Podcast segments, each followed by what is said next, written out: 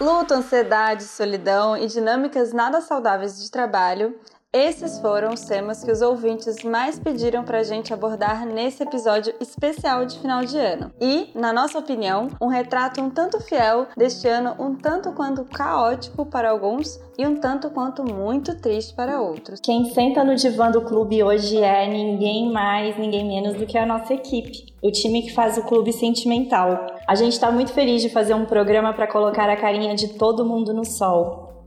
Eu sou Tainá Lobo, psicóloga. Eu sou Luísa Franco, psicóloga. Pessoal, se apresenta pra gente, fala um pouquinho quem são vocês então na espreguiçadeira do clube. Oi! Ai, Oi, olá. Ai, tá muito gostoso aqui no divã. Muito confortável. Já catei Muito Passou protetor solar. Bom, gente, já estive aqui, né? Não, não sou novidade, na verdade. Sou Felipe Dantas, um dos editores desse podcast maravilhoso.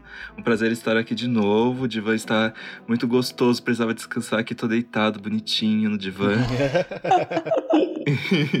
Ah, o Dantas já participou do programa de hum, perfeccionismo e hum, comunidade LGBTQIA+. Foi super legal, então vocês já conhecem Foi. essa voz. E ele também tem um podcast que chama E aí Gay. Que eu sempre esqueço. que ódio! No outro eu É. também esqueci.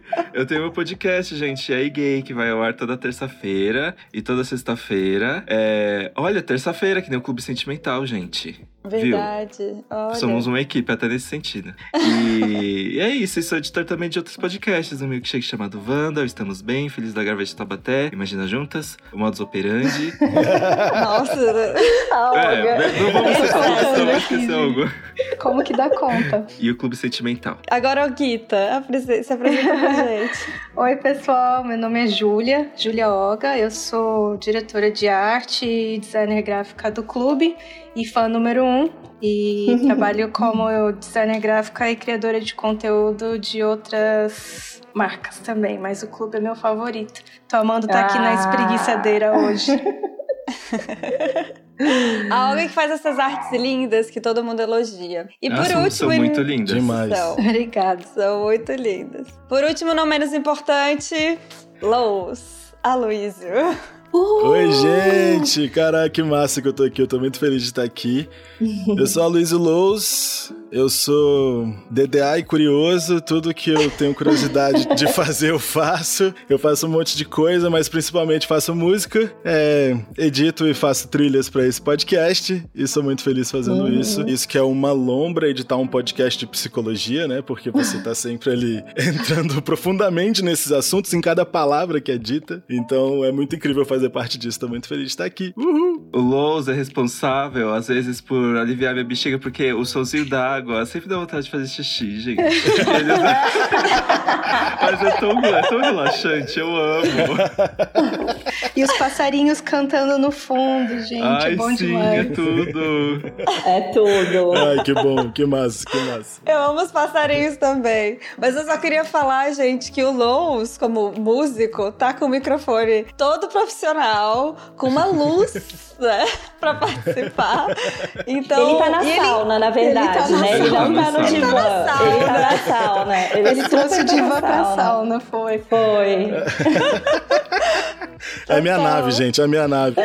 Não, e ainda tem essa voz aveludada, gente, que é maravilhosa. Se vocês não conhecem, é, tem no Spotify, né, Lous, os seus trabalhos. Tem, a Luiz e a. Rede. Tem a Luísa e a Luísa e a Rede, tem... Eu tô produzindo um monte de gente legal aí. Eu tô à frente de um estúdio agora, né? O Som do Cosmo, que é uma produtora de áudio aqui em Brasília, que trabalha principalmente com artistas pretos e fazemos trilhas sonoras aí pra publicidade, cinema, TV e editamos podcasts. Ah, Fala seu arroba, Lous.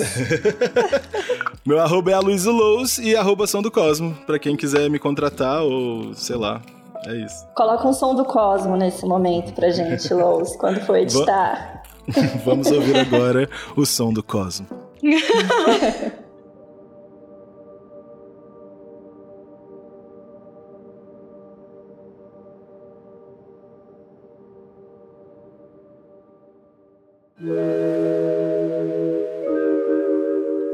Falar dos temas que os ouvintes falaram pra gente aprofundar aqui hoje, que foram temas bem relevantes e uma foto mesmo, né, do que foi esse ano com a pandemia e isolamento e tudo que a gente viveu. Eu vou sugerir da gente começar falando, eu acho que do tema que é, acho que foi o tema que foi mais possível de se esconder e talvez aquele que a gente mais evita de falar, né, que é o tema da morte. A gente chega no Brasil agora com um número aproximado de 180 mil mortes por Covid e num ano com esse assunto tão em pauta, falar sobre morte para aqueles que não foram afetados diretamente, né, por uma morte de, de um familiar, de um conhecido, é também pensar sobre a nossa morte. E não sei vocês, queria ouvir vocês um pouco sobre isso, mas por não ter passado por uma morte familiar muito próxima, esse não era um assunto que habitava tanto o meu cotidiano. Então foi muito intenso para mim esse ano. Tá pensando sempre a respeito e sentindo muito a respeito também. Acho que tem muito aprendizado, mas enfim, queria ouvir vocês também a respeito desse tema. Eu passei por uma morte é, próxima. Então, é, a melhor amiga da minha mãe faleceu de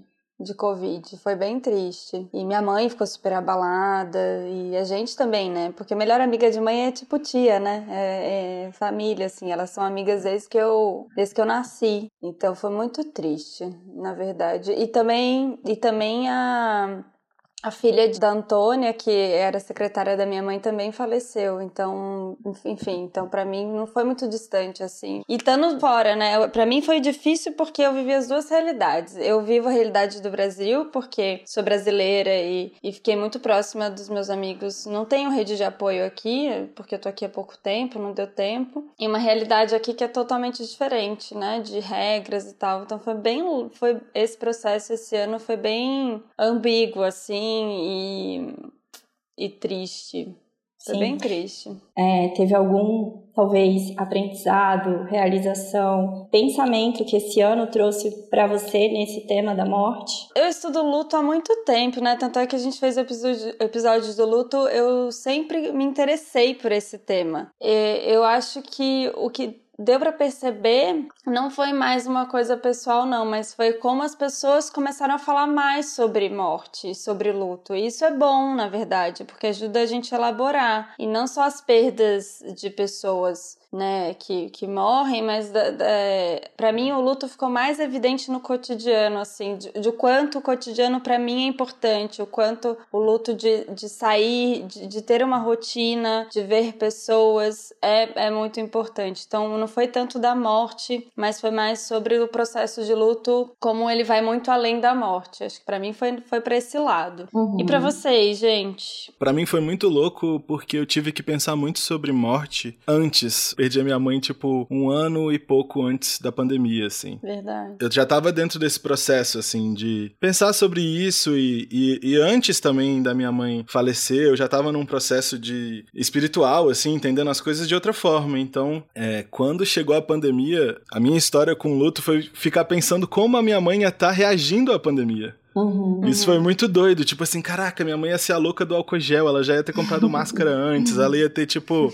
Ela não ia ter, ela não ia deixar ninguém entrar lá em casa, sabe? Tipo, as coisas que ela ia fazer, assim. Eu fiquei muito tempo nessa. E foi louco porque para mim foi um processo de perceber o que tinha da minha mãe em mim, sabe? Como que eu comecei uhum. a agir com as coisas, organizar minhas coisas, tipo, ter que ficar ligado é, no que, que eu ia fazer quando tinha que sair, alguma coisa do tipo assim. E aí começaram as mortes próximas, assim. Teve um, o pai de um um amigo, faleceu logo no uhum. começo, era um médico que estava na linha de frente, assim, foi muito impactante, porque eles viram o velório pelo Skype, sacou? Porque ninguém podia nossa, ir nossa. pro. Ninguém podia entrar no, no, no, no cemitério. cemitério. Isso tá acontecendo com muita gente ao mesmo tempo no mundo inteiro. Então é isso. Não tem como as pessoas uhum. não pararem para pensar sobre isso. E, e é a coisa mais importante do mundo a gente fazer as pazes com as mortes, né? Porque a gente morre várias vezes durante a vida e é bom a gente aprender que faz parte do ciclo. Para finalizar, um dos uhum. meus mestres, o Márcio Libar, ele diz uma coisa assim: se tudo der certo, você vai enterrar seu pai e sua mãe. Se tudo der certo. Uhum. E isso é muito louco, é muito importante que a gente pense sobre isso, né? Uhum. Porque é difícil mesmo pensar, mas é importante que a gente pense. É, Nossa, que bonito, Lousa, essas coisas que é, você trouxe. Quando você falou assim, comecei a perceber o que, de, o que em mim tem, da, tem ainda minha mãe, né? É, no, no, meu cotidiano. Fico pensando o quanto isso é uma estratégia, uma habilidade, é uma forma de, de ressignificar o luto, né? É isso, né? Você é muito parte dela e o quanto que o, que o luto, né, quando a gente fala do luto, a gente fala numa perda, quanto que é bonito a gente pensar do quanto que a gente carrega, né, das pessoas e, enfim, nem sei elaborar direito isso que eu tô falando, isso que você falou. Eu acho que é muito bonito a... pra mim. Foi muito bonito pra mim ouvir isso. Que eu massa, acho que, que também massa. a presença né, da pessoa em, em você e, e carregar essa lembrança é muito bonito mesmo. É muito difícil, é muito doido entender a morte e as próprias mortes, como o Lous falou. É, são ciclos, né? Esse cíclico é uma grande questão para mim. É. Eu, eu, ouvindo você falar agora, eu lembrei muito de um vídeo que eu vi recentemente, que é de um conto do Andy Ware, que chama The Egg, o ovo. Vocês já assistiram esse vídeo? Não, quero. Eu, de, eu deixei a indicação, tem no YouTube, chama O Ovo, uma pequena história. Ele sintetiza, tipo, toda a questão da morte, assim, do pós-morte, e ele entra numa questão espiritual, ele entra numa questão racional, ele entra numa questão, em várias questões muito profundas, só que é como se fosse um Midnight Gospel em sete minutos, assim. Vale muito a pena ver, porque ele fala exata, é tipo, é um vídeo que começa no momento da morte de uma pessoa. E aí ele destrincha o que que tá acontecendo, o que que acontece depois daquilo ali. É muito massa. Interessante. eu quero ouvir, eu quero ouvir o Felipe, mas quero aproveitar a sua deixa do Midnight Gospel. Tem um Ai, episódio você gosta, Felipe? Eu chorei tanto no último então, episódio, no gente. último, né?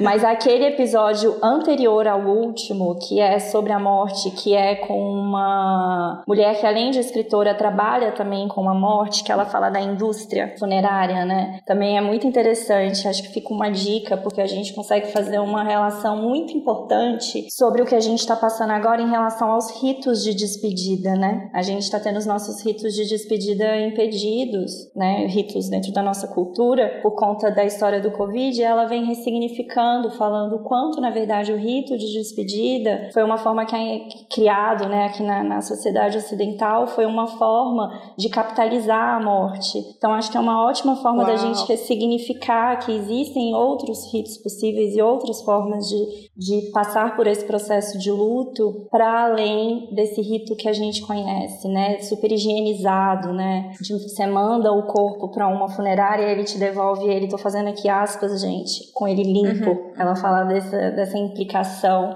É, então fica a dica aí bem interessante. Ai, gente, eu tenho um pouquinho de dificuldade de falar sobre morte, então se vocês quiserem pular o assunto, é que, porque eu realmente tenho muita dificuldade de falar sobre isso. Mas eu acho que a dificuldade de falar sobre esse assunto é uma questão, né, Felipe? Para mim também é muito difícil de falar sobre pra morte. Para mim é muito difícil. É, então, eu, ah, tá bom, eu, eu, vou, eu vou falar, pode parecer um pouquinho bagunçado, mas vai vir como eu, eu tô pensando, né? Eu tenho muita dificuldade para falar sobre morte, né? E, e aí eu sempre, até esse ano, eu sempre coloquei num lugar de tipo, de tentar meio que entender como se fosse um processo natural e que a minha função é normalizar e não sentir nada sobre isso. Só que aí esse ano eu percebi que eu tenho dificuldade de falar sobre morte porque eu tenho medo da morte. E eu tenho medo de uhum. imaginar uma vida sem as minhas as pessoas que eu gosto muito perto de mim. Então, por exemplo, esse programa do The, último episódio do The Midnight Gospel me mostrou que eu tenho muito medo de. Ai, gente, eu fico até emocionado só de falar sobre isso. Mas tenho muito medo de perder minha mãe. E, tipo, e vendo uhum. todo o negócio da pandemia, eu, eu, pensei, tipo, será que eu vou morrer? Tipo, não, parece um pouco radical pensando assim, mas será que um dia eu vou no mercado e de repente tive o azar de pegar Covid e de repente eu não aguentei? Então eu acho que esse ano foi o ano uhum. que eu realmente descobri que eu tenho muito medo da morte. E ó, Tainá, vem aí 2021 conversas. Aqueles, né?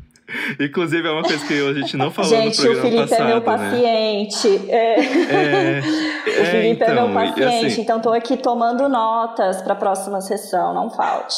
Pode falar sim, que eu já fui e... também, amei. Pode. e eu, eu, poderia gravar um podcast sozinho sobre o quantas coisas que a Thay me ajudou a, a despertar nesse ano. Thay foi a minha também. grande heroína da quarentena, gente. Pô. Mas, ai, Felipe, eu te entendo também, especialmente porque somos cancerianos, eu acho. E Sim. eu sou muito ansiosa, né? E outra questão que a Thay me ajudou muito também a entender essas emoções e ansiedade é. Mas eu tenho medo de perder minha mãe também. Minha mãe e meus avós. Eu não sei porquê, mas eu tenho esse, se, todo, se é uma coisa normal, todo mundo sente isso, mas só de começar a falar eu já quero chorar também. Então, eu nunca sei se a gente só sente, só entende mesmo quando realmente acontece com a gente, né? Fica essa minha grande questão em relação a, ao luto, à morte, uhum. ou se é algo que realmente dá para aprender antes de que, de que aconteça, né? É possível aliviar a dor do luto, né? Antes de acho realmente perder alguém? Sabia? Eu já estudei pra caramba, eu sei que acho que não. Dói, acho que a gente só aprende aprende quando vive, sabe? Até uhum. o, o, o, no episódio de luto que a gente se baseou no livro do, do David. É, ai, esqueci o nome dele, gente. Os livros estão encaixotados. que eu tô de mudança. David. Droga!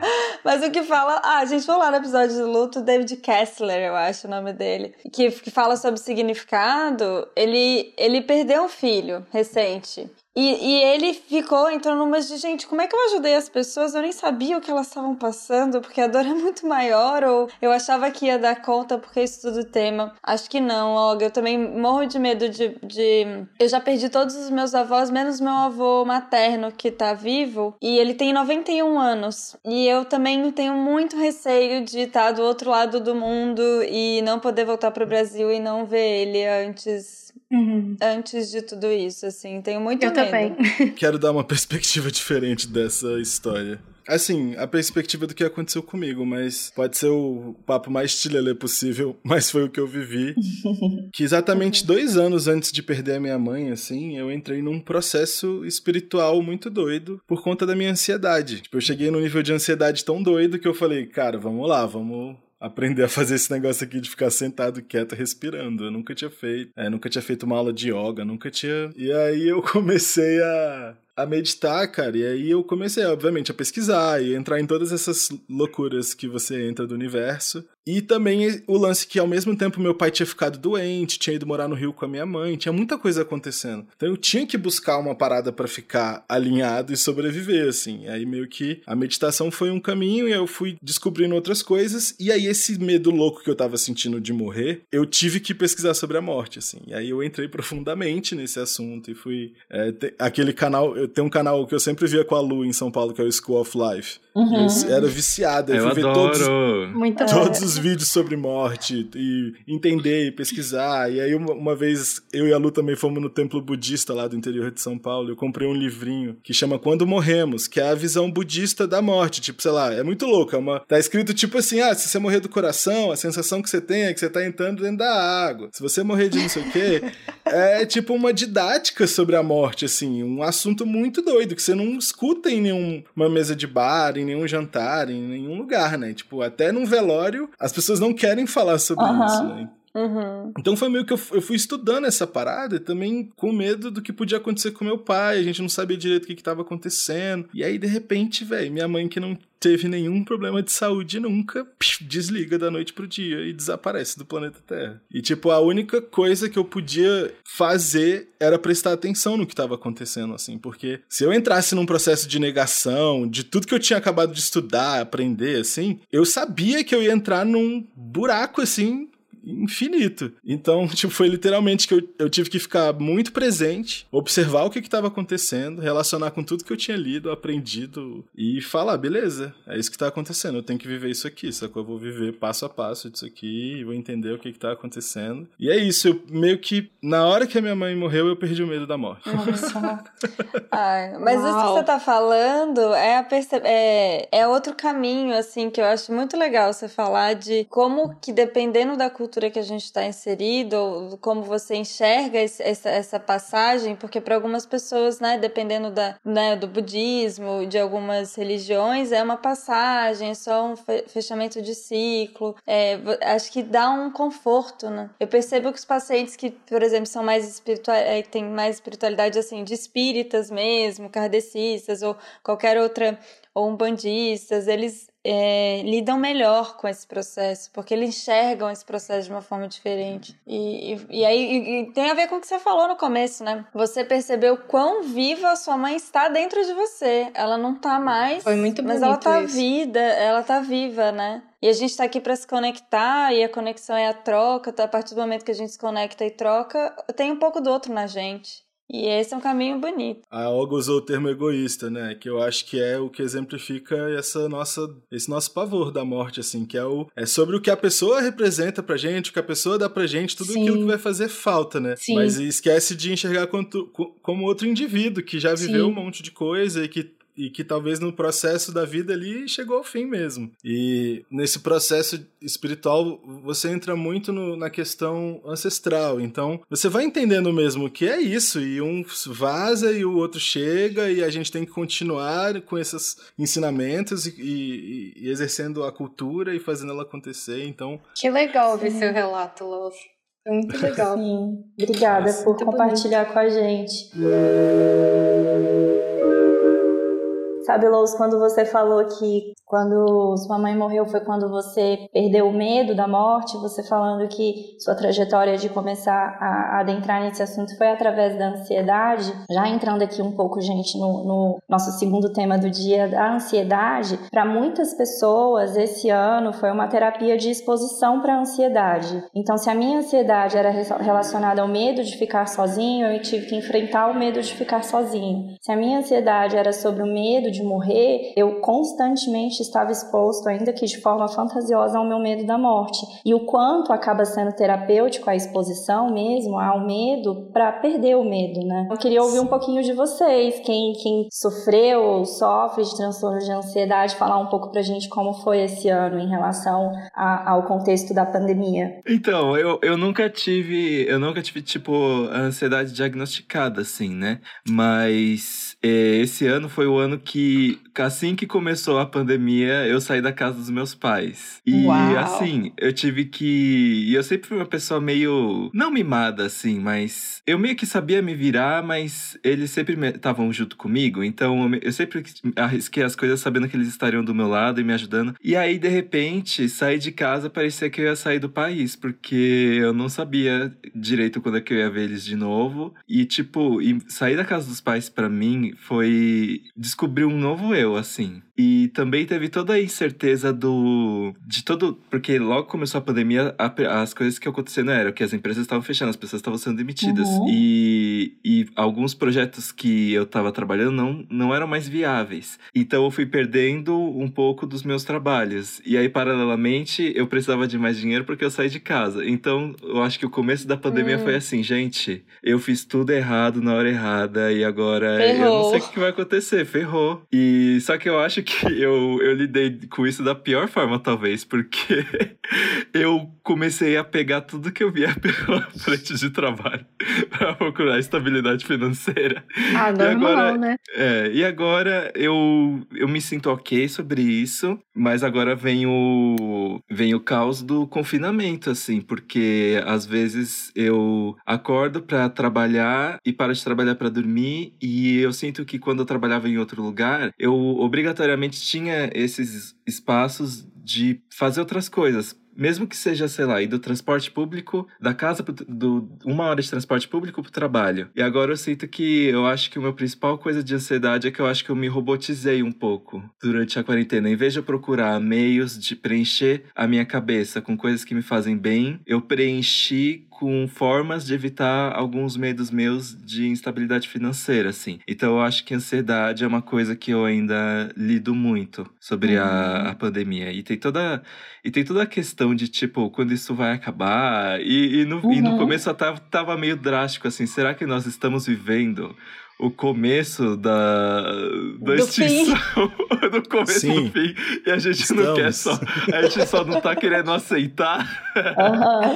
Entrei nessa também, entrei super Então, nessa. foi, foi E uma não sei loucura, a assim. resposta ainda, sei lá, não É, sabemos. eu conheci, tá rolando, eu conheci tá rolando. Todos os meus extremos. Tipo, chorar sem nenhum motivo, passar tanta raiva que eu taco alguma coisa na parede, assim. E, e- e- então, ó. Caos.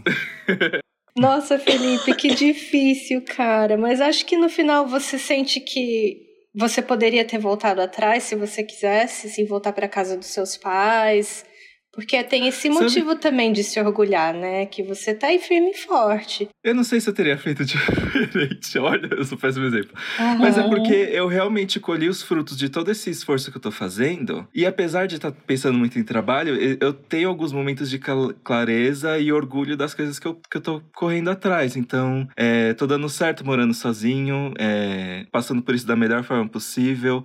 É, esse ano eu até que consegui conquistar bastante bastante de realização profissional. É, me forçar a trabalhar mais fez com que eu aperfeiçoasse as minhas formas de trabalho e eu sinto que esse ano mais pessoas estão conhecendo um pouco as coisas que eu faço. Então, às vezes, sei lá, é, eu acho que eu fiz o que, o que, eu, o que deu para fazer e eu meio que não teria feito diferente mesmo. É isso. Acho que eu falei coisa com coisa, gente. Senti que foi um pouco é um saldo positivo, ah, né, do seu é, só, é, eu, consigo, eu, eu, consigo enxergar que eu colhi o que eu o resultado Sim. das coisas que eu fiz. E como eu fiz bastante, eu consegui colher bastante até. E eu sinto que a pandemia trouxe tanto no individual quanto para a sociedade essa visão interna, né? A gente teve que olhar muito pra gente e teve que isso que você que o Dantas falou. A gente teve que viver na urgência, tipo, eu tenho que fazer esses trabalhos eu tenho que pegar, eu me mudei agora, eu tenho que pagar, eu tipo, vou precisar sair, talvez eu pegue o Covid, mas eu tenho que sair porque eu tenho que comer, eu tenho que comprar. Então, tipo, a gente teve que raciocinar todos os momentos presentes, assim, a gente teve que raciocinar, tipo, eu tenho que pôr o tênis, tirar o tênis, lavar o tênis, lavar a comida, não sei o que lá, blá, blá, blá. Então, eu acho que teve, a gente passou a prestar mais atenção, né? E, é, e realmente, eu, eu, sinto que teve tanta gente que também tava, tipo, ah, mudou. Teve um amigo meu que mudou de país cinco dias antes. Tipo, tipo, tipo ele, ele chegou na Suíça tipo, para fazer um mestrado de quatro anos. Ele pisou na Suíça, tipo, pegou a chave do apartamento, entrou no apartamento, lockdown. Ele falou: não, eu tive que comprar uma guitarra, porque senão eu ia ficar maluco. é isso. Sem poder tipo, sair. Ai, que triste. Uhum. Mas isso foi outra coisa, né? E tem uma coisa que, assim, não importa o quantos os meses passam, eu não consigo me acostumar. E, tipo, quando eu preciso sair eu vejo todo mundo usando uma máscara, eu fico, gente, o que que tá acontecendo? E quando que isso vai acabar? É muito bizarro, gente. Muito, muito bizarro. Mas não tem como se acostumar com uma situação dessa. Mas pensando no que o Loss falou, eu pensei de é, se isso aconteceu com vocês, porque o amigo, ah, vou comprar uma guitarra e vou, vou ter que de alguma maneira fazer alguma outra coisa pra, pra me distrair ou pra, né, pra eu conseguir lidar. Vocês fizeram alguma coisa? Teve, vocês fizeram essas coisas loucas de pandemia, de cozinhar demais, aprender receita, ou trabalhar, o Dantas falou, né? Trabalhar demais, eu também trabalhei demais. É. É, eu vi todo mundo assim, alguma coisa assim que vocês aprenderam. Eu aprendi, eu aprendi a cuidar de plantas, gente. É, teve, teve um dia que eu tava falando com a Tainá que eu falei assim, tá, eu percebi que as, que as plantas viram para pegar a luz do sol assim, e tinha umas pessoas que eu falei isso que elas riam da minha cara, Tão mas é porque assim, né? eu não conseguia fazer uma planta ficar viva. E agora eu consegui não só manter uma planta viva, e eu fico todos os dias olhando para ela e pensando, meu Deus, essa folha, ela tava tão pequenininha, agora ela tá assim. E tinha uma planta que tava morrendo e eu consegui fazer com que ela voltasse à vida. Acho que esse é a minha principal coisa de, de esvaziar a cabeça, assim, que eu aprendi. Contemplação. o nome disso no mar mindfulness, na atenção plena, é contemplação. Excelente.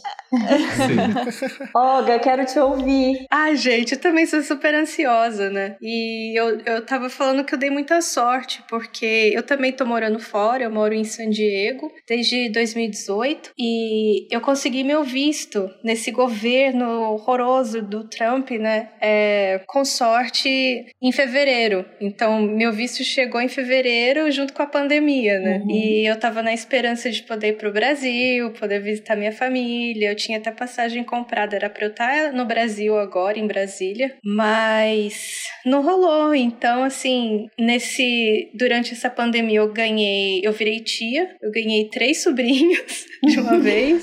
Foram gêmeos da minha irmã mais nova e um, um menino do meu irmão mais velho. É, então, assim, o Joaquim já tá com oito meses, o Vinícius e o Eduardo fizeram quatro. É, e o mais louco é que eu não os conheci ainda, mas eu estava pensando, eu não conheci o meu irmão como pai, é, a minha irmã mais nova como mãe, né? O que que mudou nessas pessoas, né, que são tão próximas a mim? E, é tão diferente, eu acho, que ver conversar pelo WhatsApp, assim, oi, tudo bem por aí, blá blá, tchau, do que enxergar a pessoa na sua frente. E eu sou muito observadora, né? Eu gosto de ver os hábitos, os mínimos detalhes, os movimentos de cada pessoa, que diz tanto sobre cada um. E eu, eu fico fantasiando com isso, né? Vendo os meus irmãos como pai e mãe, e a minha mãe como avó. Eu pedi, implorei pro meu irmão para filmar a minha mãe quando ela visse o Joaquim pela primeira vez, porque ela mora em Brasília, meu irmão mora em São Paulo, porque eu queria ver esses momentos, né? Então, dá essa ansiedade de, ah, gente, eu quero ver meu, meus sobrinhos antes de nascer dentinho, né? Eu quero que fala titia, quero ouvir falando vovó.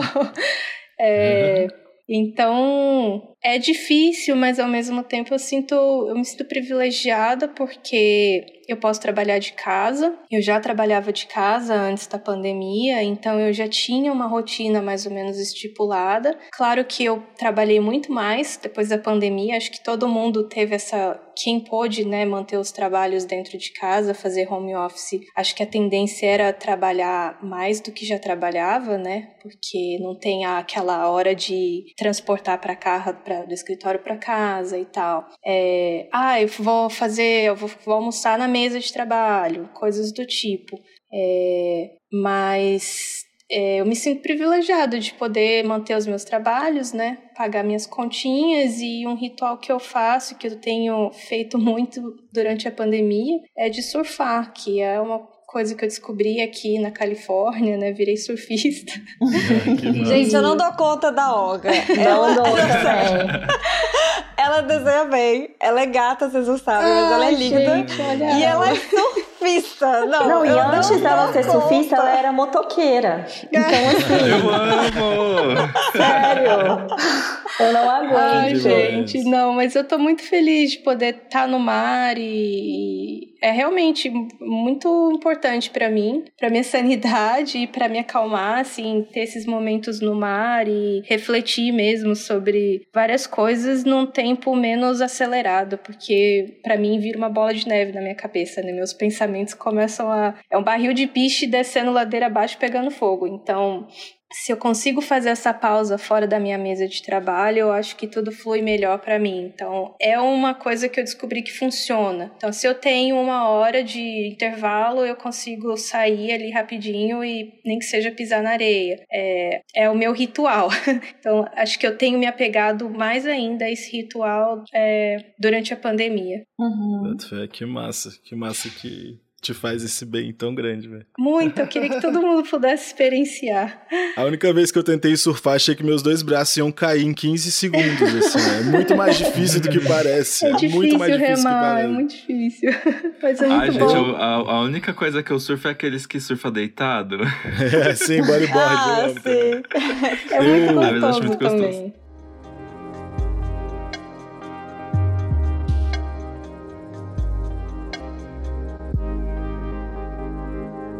Na pandemia, teve um momento que os trabalhos desapareceram, assim, né? Tipo, eu tinha um monte de show marcado. Divinas Tetas estava no auge pós-carnaval, assim. Aí, um dia antes de um show nosso, a gente recebeu a notícia, tipo, lockdown, Brasília. Lockdown não, né? Mas enfim, fechou tudo, Uhum. não podia ter evento, podia ter nada. E aí, enfim, os trabalhos meio que foram desaparecendo, foi uma loucura, assim. Aí eu comecei a querer cozinhar, tudo que eu, tipo, tinha curiosidade de cozinhar. Virei vegano e comecei Olha a fazer tudo que me dava Olha. na telha. Então, tipo, um dia eu aprendi a fazer acarajé, no outro aprendi a fazer falafel, no outro aprendi a fazer vários molhos diferentes. Nossa, e de a carajé é macarrão. difícil, né? A carajé é difícil. E a minha comida favorita, a carajé. A Eu minha quero essa Me favorita- passa a carajé. receita, Lous. Eu passo. E, é, e Nossa. é, é difícil, é mais ou menos, tem que ter paciência, assim, mas enfim, foi uma lombra aprender. E aí eu fui, tipo, estudar o acarajé, entender como é que as baianas faziam, e a história da parada, e que tem a ver com Congo. E lá no Congo, o Ai, que vatapá é, é sacanagem. feito com eu tô pasta de aqui amendoim. salivando. Eu também.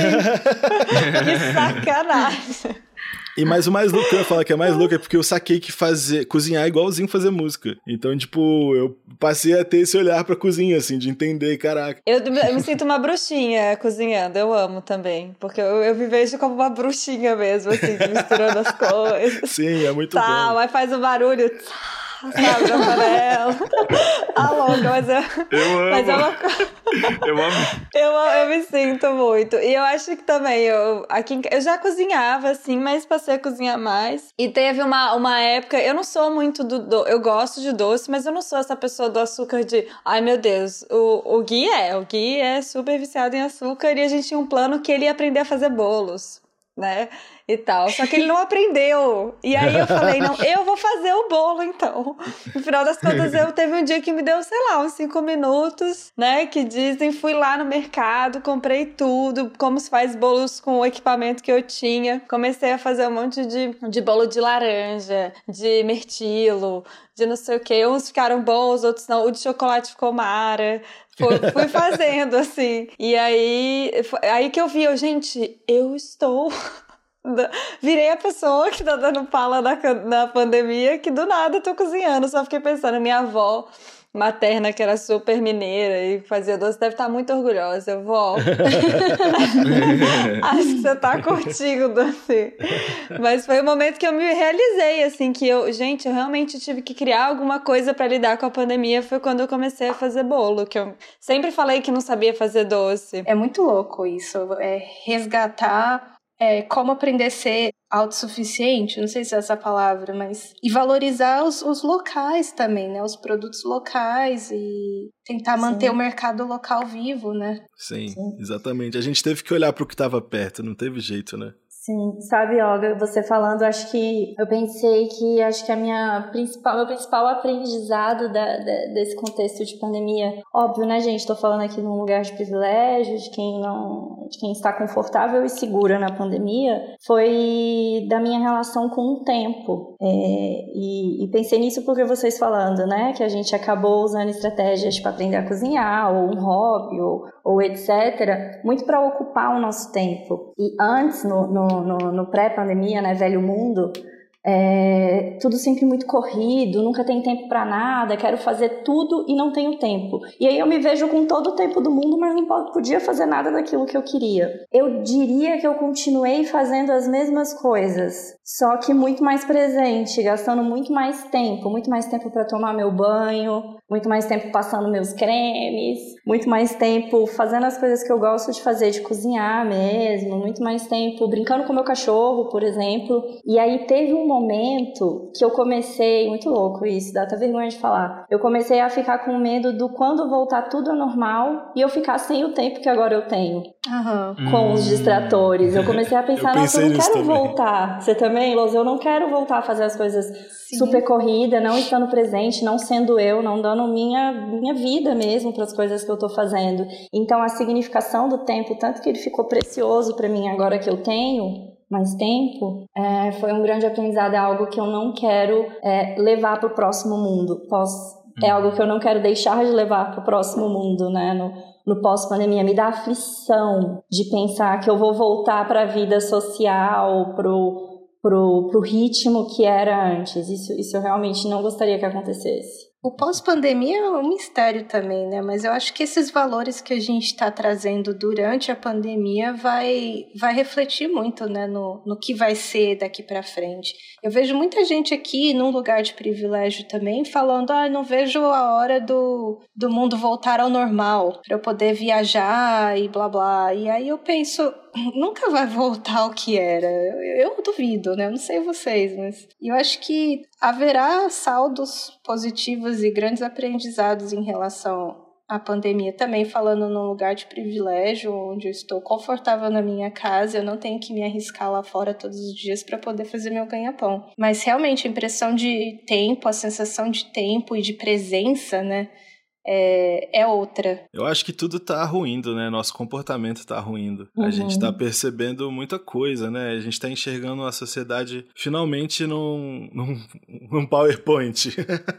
É, a gente tá conseguindo entender, né? Tipo. Nossa, é, essa estrutura toda. É, é, porque parece que não, mas tudo meio que embarca nisso, né? Quando a gente Sim. vai tirando as camadas, as camadas, as camadas, as camadas. Sim. A gente sempre vai bater nisso. Isso é um é problema um... muito, muito sério é um esquema piramidal. A sociedade é um esquema piramidal, tipo Herbalife, assim. A gente tá respondendo aos costumes de Total. pessoas que estão lá em cima, que estão falando o que, que a gente tem que fazer, e a gente fica vendendo coisa um pro outro sem saber porquê, e fica todo mundo Nossa, triste depois. E a gente, no lugar de privilégio, tá no meio dessa pirâmide, a gente tem algumas coisinhas e acha que tá tudo bem. Tá tudo bem. Né? E, e, as pessoas ficam é pior, cegas né? por causa disso. É, é por isso que a, a classe média precisa entender como a frente da batalha mesmo. É a gente que puxa. Porque é a única forma de acontecer. Porque quem tá lá em, quem tá lá em cima usa a gente de escudo. Então, a gente uhum. precisa entender Exato. que é a gente que precisa, véi, fazer essa conexão. Então. É, e quem tá em cima não quer mudar, né? Não quer que mude. É, e faz também. de é. tudo para que não mude. E continua Mas... fazendo. Mas sabe, Lous, que você falando isso, eu fico pensando que lá em cima é... ninguém quer que nada mude, mas nós também aqui, ainda que na classe trabalhadora, mas num lugar de privilégio, principalmente num lugar de privilégio branco, quanto pra gente também está apenas no discurso quanto a gente quer a nossa mudança, né? Porque a gente ainda tem muita dificuldade de reconhecer que racismo é problema nosso. Racismo é uma criação minha, suas, Exatamente. outros aqui que não você, uhum. que não nosso, o fato de você ser o único preto preto entre nós cinco, mas ao mesmo tempo você ser metade da população brasileira diz muito, né? Exatamente. E, e enfim, o quanto que a gente é, não passa desse lugar da, da culpa branca, né? do eu sei que é uma criação minha, eu sei que o racismo é um problema meu, mas eu também perpetuo é, que, em é... todas as minhas formas de existência, né? É, tá, a gente tá vivendo esse processo todo em conjunto, assim. Aí, então tá todo mundo olhando e percebendo que, tipo assim, branco, branco, branco mesmo, são muitos poucos aqui. Uhum. E, e, né, você deu seu passaporte em um lugar, passou a fronteira, velho. Olha, pode ser que você não seja branco, não. Pode ser, exatamente. É, mas, enfim, é, acho que a gente está identificando isso e percebendo que a. Eu podia falar horas sobre isso, mas para mim o assunto mais importante é perceber onde está a mulher preta. Tipo assim, fazer esse exercício diário mesmo. Uhum. Tipo, em todo lugar que você vai, enxerga ela, onde elas estão, o que, que elas estão fazendo. E aí você vai entender perfeitamente o que, que tá acontecendo na sociedade. Tipo, elas só servem a um uhum. lugar. Tipo, olha, olha ao nosso redor, cadê as mulheres as mulheres pretas nos nossos grupos de amigos, na mesa do bar. Uhum. Cadê essa opinião? A gente não tem essa opinião. Então, tipo, não vai mudar só com a gente querendo, fazendo post no Instagram. Tipo, a gente precisa abrir espaço para ouvir essa voz, sacou? O que que essas pessoas, o que que essas mulheres estão falando? Porque elas são a margem, né? Elas são o outline de tudo isso. E, tipo, enquanto elas não chegarem no centro, porque elas estão enxergando a realidade desde sempre, né? Para elas tudo é sempre tão. é muito real, não tem essa ilusão de despertando uhum. das coisas. É, as coisas estão sempre derramando em cima delas. Então a, a gente só destrói o capitalismo na hora que ela chega no centro, né? Então, tipo, acho que a gente precisa ter consciência que o processo é esse. Viu uma mulher preta, véi, deixa ela passar. É, pergunta o que, que ela tá precisando. Tipo assim, a, o mundo até, até agora, na verdade, né, tá fazendo de tudo para que ela não exista, né? Os escravos eram batizados, eles eram batizados uhum. dizendo que eles não tinham alma, né? Então, tipo, os caras entravam no navio uhum. acreditando que eles não tinham alma. Então, tipo, é muito doido isso, sacou? Tipo, a gente tá trazendo essa alma de volta e essa alma é a mulher preta e ela precisa chegar lá no meio. Você falando da mulher preta, lembrei aqui de Bell Hooks e como que isso pode conversar com outro tema que foi trazido pelos nossos ouvintes, que é o da solidão. Enfim, como que foi? Como, e assim, né, fiz esse raciocínio aqui pensando de que agora o tema da solidão chegou aqui para mim, mas né, a, as mulheres pretas problematizam e trazem essa realidade da solidão da mulher preta desde, desde sempre. E agora que a água bateu na minha bunda, eu tô pensando mesmo. Eu li esses dias sobre o, as mulheres, um texto de uma mulher preta falando sobre o termo mãe solo, né? É, problematizando, né? uhum. né? Tipo assim, velho, o que, que vocês estão falando, cara? Tipo assim, isso aí. O que, que vocês estão falando? É realidade é. pra gente. O estranho é ter um cara. Então, é, é isso, sabe? Tipo Caramba. Tipo assim, é, é isso. A gente faz o raciocínio sempre ainda dentro do capitalismo, sabe? A gente tomando um gole de Starbucks de Nike enquanto a gente está debatendo meu planeta, não sei o quê vou pegar uma escova de bambu e tô salvando os golfinhos. Tipo, não, velho. Caralho, tem muita coisa pra fazer, sacou? É, Lous, falar sobre o Brasil no, no contexto desse ano não tem como não falar também sobre racismo estrutural. Então, que bom que você trouxe essa pauta aqui pra é, gente. Mal, eu acabei entrando muito nela. Né? Né? Nada disso. Nada Mas disso. eu sinto que foi nosso assunto, um dos assuntos mais relevantes do coletivo, né, no Brasil. Todo mundo ficou em casa pensando Sim. sobre isso em algum momento. Eu usei muito essa coisa porque automaticamente, como a gente tá mais em casa, a gente fica mais tempo na internet, né? E eu realmente tive uma preocupação de como isso poderia ser. Como é que eu poderia me conectar melhor com outras pessoas estando na internet? E não é nem é, coisa, ai, encontrar meus amigos no Zoom e não sei o quê. É, é continuar conhecendo pessoas diferentes, que é, isso é uma coisa que eu gosto muito, de conhecer histórias muito diferentes da minha. E uma coisa que eu comecei a fazer muito muito no Twitter é seguir lista de pessoas do Twitter, porque o Twitter ele automaticamente pega pessoas muito influentes de, por exemplo, eu sigo uma lista do Twitter que é, são vozes trans. Então são vozes de homens e mulheres trans. E esse ano eu tive que trabalhar com um podcast feito por mulheres trans para conversar com mulheres trans, trazer mulheres trans como convidadas e ter mulheres trans como ouvintes. E isso me deu muita, eu fiquei muito pensativo sobre como a marginalização ela ela afeta as coisas de uma forma estrutural, de uma forma que as pessoas não pensam. Então, por exemplo, eu tinha que, como produtor, eu tinha que correr atrás de, de convidadas trans. E, e aí, uma coisa que me batia muito é que eu falava assim, elas precisam de um computador. E aí eu já era barrado, falava, elas não têm computador. E eu falava assim, a gente precisava gravar à noite. E eu falava assim, elas não podem à noite, porque elas precisam trabalhar. Elas, elas ficam na rua, elas precisam do dinheiro delas. Eu falava assim, então a gente precisa de gravar, a gente pode gravar cedo. Aí elas falavam assim, não, porque elas voltam muito cansadas, elas viram a noite trabalhando. Então é muito difícil, as pessoas não percebem isso, mas a marginalização faz com que essas vozes ficam cada vez lá atrás, porque elas não têm acesso uhum. ao que as pessoas privilegiadas têm. Por exemplo, eu, eu, tenho aqui meu computador, eu tenho aqui meu celular, eu tenho aqui o tempo livre. E, tipo, e essas convidadas que, que tinham muitas histórias para contar, elas não tinham acesso à tecnologia. E eu acho que isso foi um choque de realidade muito. Eu acho que foi o principal choque de realidade para mim durante a quarentena. Tipo, reconhecer que não importa o quanto que eu esteja falando do meu corre, ele é só isso aqui comparado a maioria das, das pessoas. E eu fiquei. Eu tive um. Foi aí que eu comecei a seguir essas pessoas no Twitter. Pessoas que conseguem ter acesso à tecnologia e que têm a oportunidade de contar a história delas para o mundo ouvir. E eu me lembro que eu, foi um esforço muito grande, mas sempre que a gente conseguiu gravar um programa desse podcast, se chama, a, a, se chama Mona e a Mona. Tá disponível. É um podcast exclusivo da Aurelo, que é uma plataforma de streaming. É uma experiência transformadora, assim, você ouvir essas histórias. Eu ficava assim, nossa, eu queria tanto que mais mulheres trans tivessem acesso aos meios de comunicação para contar as histórias delas, porque elas precisam muito ser ouvidas. Sim. Acho uhum. que isso foi uma uhum. coisa de tipo. E foi uma forma que eu,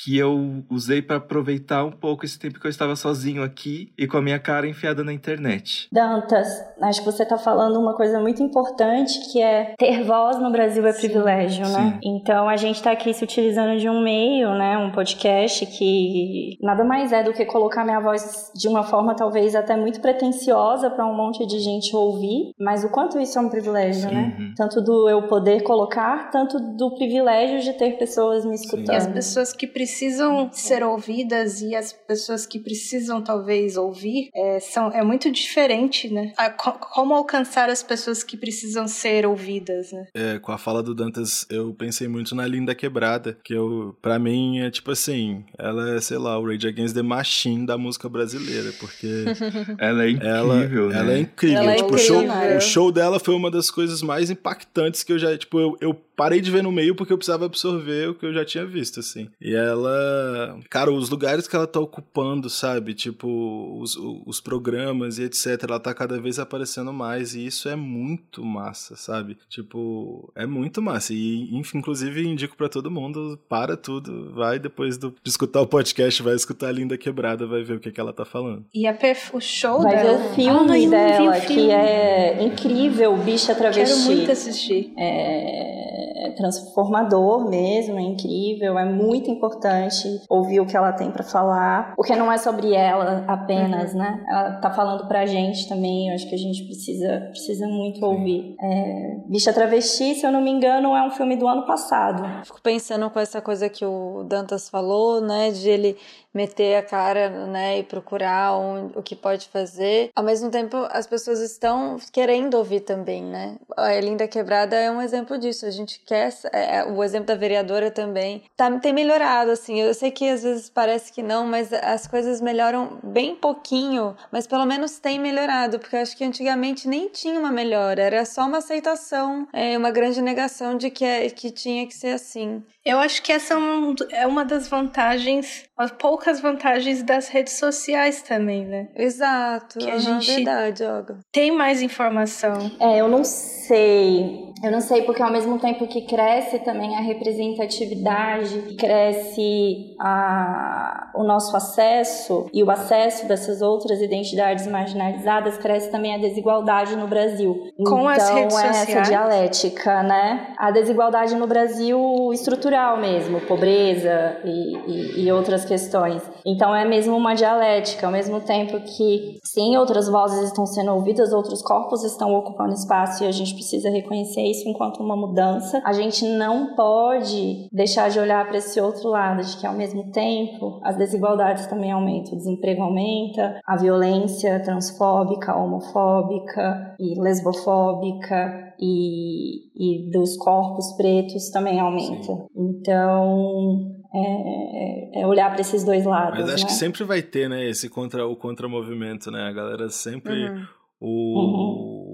O homem branco cis hétero eurocentrado tá sempre desesperado perder o brinquedo que tá na mão dele. Nossa, você sabe que quando saiu a história da, da menina que foi fazer o aborto no. A garota de Isso. 10 anos que foi realizar é, uma quando saiu, a Débora Diniz, que é uma pessoa que eu sou apaixonada da forma que ela pensa e tal, ela sugeriu para as pessoas na internet, eu até postei no clube, de procurar é, perfis no Instagram que é, expõem é, a identidade da menina e denunciar, porque isso é ilegal. E eu nunca tinha feito, e eu fui fazer, fui, não, vou lá, vou procurar. Gente, porque assim, eu entrei no Instagram, gente, quando eu entrei no clube também. Então eu não sou uma pessoa de redes sociais, eu tô aprendendo ainda. E eu sempre, eu sempre acho meio, não sei, não é, ainda não é o meu lugar de comunicação assim, o Instagram. Então eu não exploro muito, eu não sei de várias coisas.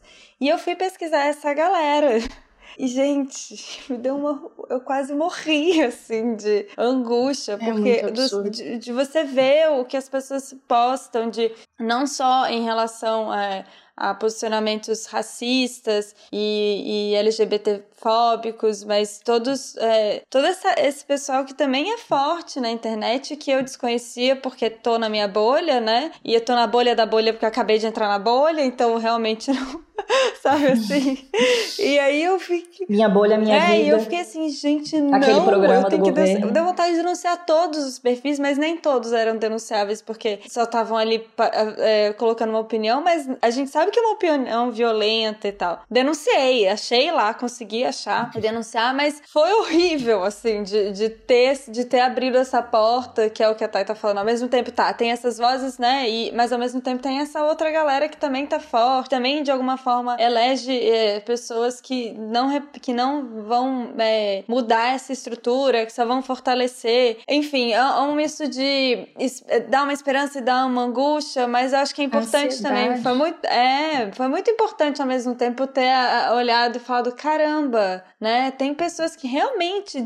Eu acho muito louco alguém pegar e digitar e deixar a mostra pensa de um jeito violento. Claramente violento contra outro sujeito. Isso é um uma caso, né? Mas Não. quantos não acontecem Muitas todos pessoas os dias, a fazem. cada minuto? É, Pois é. É, as pessoas fazem isso na rua, então é- a rede social é um, é um reflexo da nossa sociedade. Só que eu acho que na rede Esse social é tá pior. ruas, Vocês não ele acham, tá- não? É, É, que tipo. elas se protegem atrás Não, da porque na tela, rede né? social ninguém morre. Ah, eu acho que se protegem atrás da tela também. Assim, a coisa da violência verbal é, é difícil.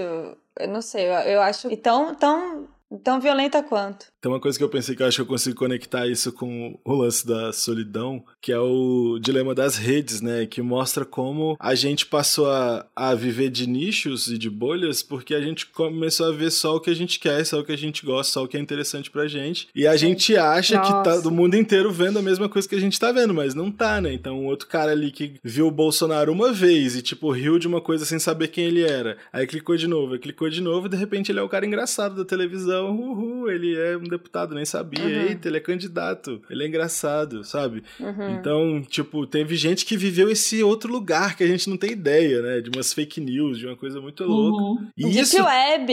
O que, que é Deep isso- Web, gente? Morro de medo. Sim. Morro de medo. E isso traz uma solidão porque a gente não sabe mais conversar, né? Tipo, o que eu vi no meu dia inteiro no meu Instagram foi, tipo, a vida das pessoas que eu mais vejo e os tênis que, tipo, as pessoas estavam usando nas fotos, que eles vejam se eu quero comprar. Negócio de áudio, de música, guitarra Uhum. e tal. Aí, a, tipo, a Larissa chega aqui em casa e ela viu, tipo, só gatinhos e madeira e não sei o quê. E aí a gente meio que, ah, ah, mas olha isso aqui que eu vi. Não, mas olha isso aqui que eu vi. Mas olha isso aqui que eu vi. Então, tipo, caraca, é muito louco isso, sabe? Tipo, a gente foi se desconectando. Então acho que a pandemia também trouxe essa solidão, né? Da gente ficar muito focado em coisas que estão aparecendo pra gente, porque é só o, virou o único jeito de viver o mundo, né? Então, Uhum. tipo, tem vários amigos e amigas que eles, pra mim, esse ano são a foto deles no WhatsApp, né? Tipo, quando eu quero lembrar deles, assim, enquanto eu converso com eles, eu. Tipo, caralho, fulana tá sempre nesse fundo lindo amarelo, sabe? Tipo, mas às vezes ela tá, tipo, na merda, tipo, em casa, tristaça. Mas ela tá sempre Nossa, conversando comigo linda numa viagem, sei lá onde. Então, Você sabe que eu apelido o Instagram de caras dos amigos, né? Eu sempre chamei assim, ah, caras dos amigos, porque pra mim é uma grande caras, que as pessoas estão lá viajando, tal, lindas e não sei o quê. Caras dos amigos. Eu sempre, antes de estar no Instagram, eu falava, ah, é a cara dos amigos, né? E, e eu vejo que é a cara dos amigos mesmo. E é curioso isso que o Lô está falando. O meu Instagram pessoal, eu silenciei todos os meus amigos, toda, a maioria, assim. Todos são silenciados, stories também. Eu só vejo notícia mesmo de pessoas que eu quero. Porque fica aparecendo no jornal. E aí, quando eu tenho interesse de ver, eu vou lá no perfil da pessoa e vejo como ela tá. Mas mesmo assim, isso não é saber do seu amigo. Gente, não é. E aí você fica, ah, fulana tá grávida. Como que você ficou sabendo? Ah, fiquei sabendo que vi lá, o neném tá bem e tal. Mas e aí, você ligou pra tua Se amiga? Pra- além de ver como é que foi o pós-parto, você tá bem, né? As pessoas não, elas dão, elas olham o Instagram, né, a cara dos amigos e acham que que se relacionaram. E aí a solidão tá nisso, ela vai sendo construída nesse lugar. Porque você acha que se relacionou, seu amigo não sabe direito que você viu. Ah, tá, deu deu coraçãozinho na foto, deu like na foto. Mas e aí, vamos conversar sobre o que tá acontecendo? Porque a, a, a conexão vem disso, né? De você parar e ter um tempo pra perguntar: tá tudo bem? Você tá precisando de alguma coisa? Como é que tá na pandemia? Para além de da foto que foi postada, que é legal também, tá, gente? Não tô. tem- acho que para algumas pessoas vale é um lugar que, que é bom. Mas no geral, ela não é um lugar de conexão, é um lugar de informação, como se você estivesse vendo uma revista mesmo. Eu não sei como é que tá a vida da Xuxa é, quando ela tava tirando a foto lá no castelo, entendeu? Sabe assim?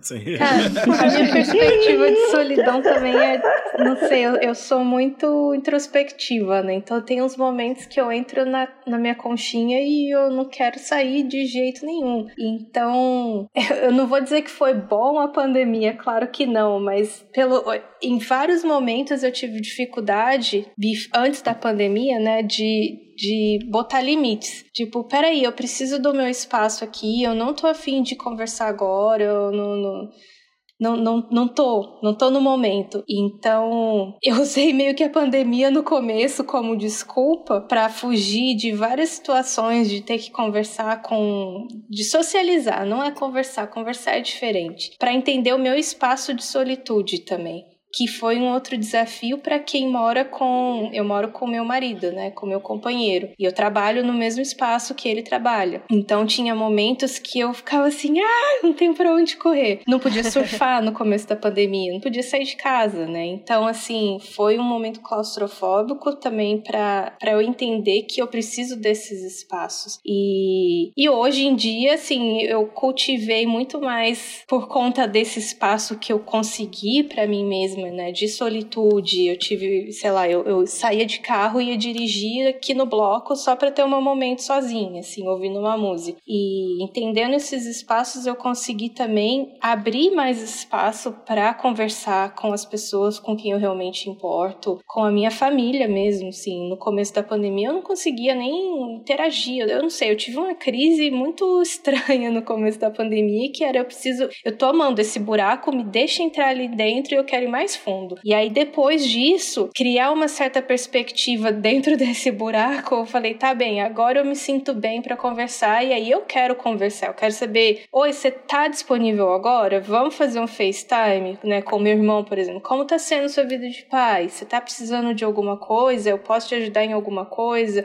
Então, eu tô me sentindo assim, essa. E rolou uma conversa que eu não não tinha muito tempo. Que mesmo durante, é, antes da pandemia, é, nessa rotina acelerada que a Thay estava falando, né? É, eu conversava com meu irmão, mas a gente conversava de uma forma diferente. Então, entender meu espaço de solitude foi muito importante é, que é bem diferente de solidão, eu acho, né? Sim. E, uhum. e, preencher os momentos de solidão de uma forma mais menos superficial que os coraçõezinhos nas redes sociais, que também são válidos, como a Lu falou, né? É, tem momento que eu só tô afim de dar like, mas tem momento que eu tô aberta para ter uma conversa mais é, presente, né? Profunda. Então, uhum. Então, entender esses momentos foi muito importante para mim também. Gente, muito bom papo. É, queria que a gente pudesse falar um pouquinho, acho que levando tudo isso que a gente falou, né? Caminhando muito sobre experiências individuais, mas também sociais de 2020. É, o que, que vocês levam para 2021 e o que, ou de repente, o que, que não, o que, que vai ficar em 2020. Queria ouvir um pouco de vocês, o que, que vocês querem para 2021, tanto nesse âmbito individual quanto coletivo, pensando tanto nesses contextos que a gente falou, nesses aprendizados e nesses sofrimentos também. a conclusão, assim, pensando em tudo que a gente falou, é que 2020 foi o ano da gente olhar para dentro, assim, né? Remoer essas questões. Igual quando você começa a fazer terapia. começa a ter que olhar para tudo uhum. e ter que entender que aquilo aconteceu mesmo e que foi com você e que você é desse jeito. Então sinto que 2021, ano de Oxum, é o ano de da gente conseguir trabalhar essas coisas, tá ligado? A gente finalmente fazer alguma coisa, colocar as coisas em prática, assim, sabe? Tipo, a gente percebeu que consegue sobreviver de formas diferentes e de formas complicadas, que a gente se mantém vivo, que a gente precisa prestar atenção na sociedade, mas agora parar de só prestar atenção e fazer alguma coisa mesmo em relação a gente, em relação a todo mundo. Não para não, a gente continua no barco e tem que estar tá cheio de coragem, que eu acho que o bagulho ainda fica mais louco. Ai, Los falou tudo. Eu quero levar para 2021 muita compaixão, que saibamos olhar para os outros, né, para o próximo com, com menos julgamentos. E eu comecei a entender que quando a gente fala dos outros, a gente fala muito de si mesmo, né? Então, nessa perspectiva também, ter mais compaixão, que é uma coisa que eu aprendi a ter comigo mesma em 2020. Valorizar o trabalho de cada um, valorizar os trabalhos locais, valorizar a comunidade comunidade, valorizar a pessoa que está do seu lado, é, tentar conhecer melhor essas pessoas da, da forma que dá, né? É, para estar tá em sintonia mesmo, estar tá presente. E eu acho que é isso, a perspectiva que a gente leva né, dentro da gente diz muito e transforma muito o lado de fora. Então, olhar, olhar para dentro, como o Lous falou, e, e saber como refletir isso, né? Para as pessoas ao redor, ter mais compaixão mesmo. Eu acho que é, é um pouco disso que eles falaram mesmo. Tipo, eu acho que esse foi um ano que a gente realmente viu quem é que tá do nosso lado, não só assim, das pessoas da família, de amigos, mas de figuras políticas, tipo, quando aperta para todo mundo, quem é que tá com a gente e quem é que largou a mão. E eu queria muito que ano que vem também que as pessoas não esquecessem disso. Nem ano que vem e nem no próximo, principalmente, que é ano de eleição, né? É, eu acho que para mim o 2020 foi um, um. Foi a tirada de um véu, assim. Eu acho que a gente conheceu muito. O, muitos lados, tipo, a verdade nua e crua do mundo, da gente, de, de quem cuida da gente, é, em todos os aspectos. Então, eu sinto que a gente, eu espero que a gente continue com esse despertar e que ano que vem a gente comece a reavaliar um pouco dos nossos hábitos e um pouco do poder de decisão que a gente tem, do nosso voto, do, das pessoas que a gente traz por perto da gente, dos nossos propósitos. E eu acho que esse ano foi um ano que eu descobri que eu sou é, mais forte do que eu esperava, principalmente. Ah. E, e, eu realmente gostaria de agradecer é, eu realmente gostaria de agradecer a Tainá. Ai, gente, ó, espero não ficar emocionado. Ah. Porque eu conheci a Tainá, ela começou. A, a gente começou a sessão em fevereiro. É, eu tava passando por uma época muito transformadora do divórcio dos meus pais. E logo na segunda sessão, a Thay me deu a força que eu precisava para sair de casa. Tipo, a Thay foi realmente uma um motor, assim, que mexeu comigo, me fez reavaliar tudo. Realmente fez eu perceber que eu sou mais forte do que eu pensava. Sei que na na, terapia, o ideal é que a gente perceba isso, mas eu acho que eu não teria conseguido sem a Thay. Ai, Que demais! Isso mostra a grande importância de fazer terapia. Gente, eu também sou, sou vítima de terapia. Fã também, uh, mudou minha vida. É bem clichê, mas mudou minha vida, gente. Eu, eu fiz terapia com a Thay, eu não sei se eu posso falar isso, mas eu fiz seis meses e foram assim essenciais para o momento que eu estava passando, pro me tirou de um buraco assim muito escuro, botou luz no buraco, vamos dizer assim. Eu consegui enxergar sombras também de uma outra forma e entender melhor as minhas emoções e Gente, terapia cognitiva é tudo de bom. Para mim, toda vez que alguém vem me perguntar de terapia, eu falo: Caraca, já tentou a cognitivo comportamental? Porque eu acho que te dá uma autonomia, sabe?